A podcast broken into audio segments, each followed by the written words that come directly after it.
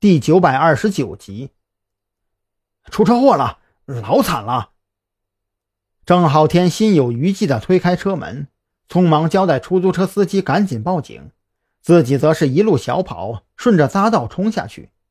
车祸已经发生了，车里的人是死是活，郑浩天不知道，但是他知道自己动作慢点儿，张扬等人很有可能更加危险。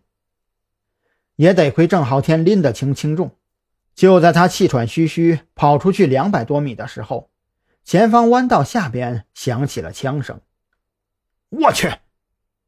郑浩天没有任何犹豫，抬手搭在匝道的护墙上，纵身从还有三米多高的匝道桥上一跃而下，恰好落在那辆商务车的右侧面。等双脚落在实地上，郑浩天才算看清楚眼前的情况。只见商务车斜停在距离工厂大门三十多米开外，司机战战兢兢的，双手抱头。蹲在车屁股后发抖，其他两个人则是分别打开了一扇车门，用车门作为依托，正在跟张扬三人打得你来我往。考虑到自己落脚的地方距离那名司机最近，郑浩天也懒得管这名司机到底是不是真怂，一个箭步走到跟前，反手对着他后脑就是一记手刀，将其砍晕过去。至于剩下那只顾着观瞧张扬等人的两位，就更惨了。不但被郑浩天卸下了双肩关节，后脖子还挨了狠狠一巴掌。整个过程不到十秒钟，三个盯梢的歹徒就全都被干趴下了。一共三个，全搞定了。郑浩天笑吟吟地关掉了商务车的发动机，这才对着张扬等人开口喊道：“厉害呀！”韩立军凑到跟前，啧啧称奇。对郑浩天，他是真服了。自己的近身战斗力跟这哥们比起来，完全不在一个水平线上啊！献丑，献丑！郑浩天咧嘴直笑。哎，就是人有点少，没打爽。拉倒吧你！把人捆起来，扔车里看好。韩哥，你跟我上去看看车祸现场。张扬把手枪关好保险，塞进枪套里，拉开商务车车门。再三检查，确定车内没有藏人，这才扭头对着郑浩天和韩立军如此说道。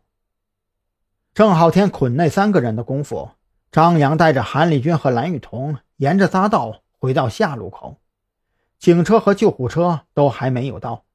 那名出租车司机正在努力地掰扯着迷你的右侧副驾驶车门。哎，快来帮忙啊！这副驾里的女人还活着呢。出租车司机看到张扬三人从匝道下边走上来，当即冲着他们挥舞起胳膊：“走过去帮忙！”张扬二话没说，就大步冲到车边上。透过皲裂的车窗可以看到，副驾驶坐着的女人被变了形的座椅卡死在安全气囊之间，车玻璃上贴的膜应该还挺贵。出租车司机手里没有趁手的工具。一时半会儿也没能撕开车窗，更是拉扯不动变形了的车门。这会儿正着急呢。我刚才看他还在动呢，应该还有救。咱们想想办法把车门弄开。出租车司机这会儿已经顾不上其他了，眼瞅着一条生命就在眼前，脑袋里除了救人之外别无他念。闪开，我来。韩立军大大咧咧地掏出手枪。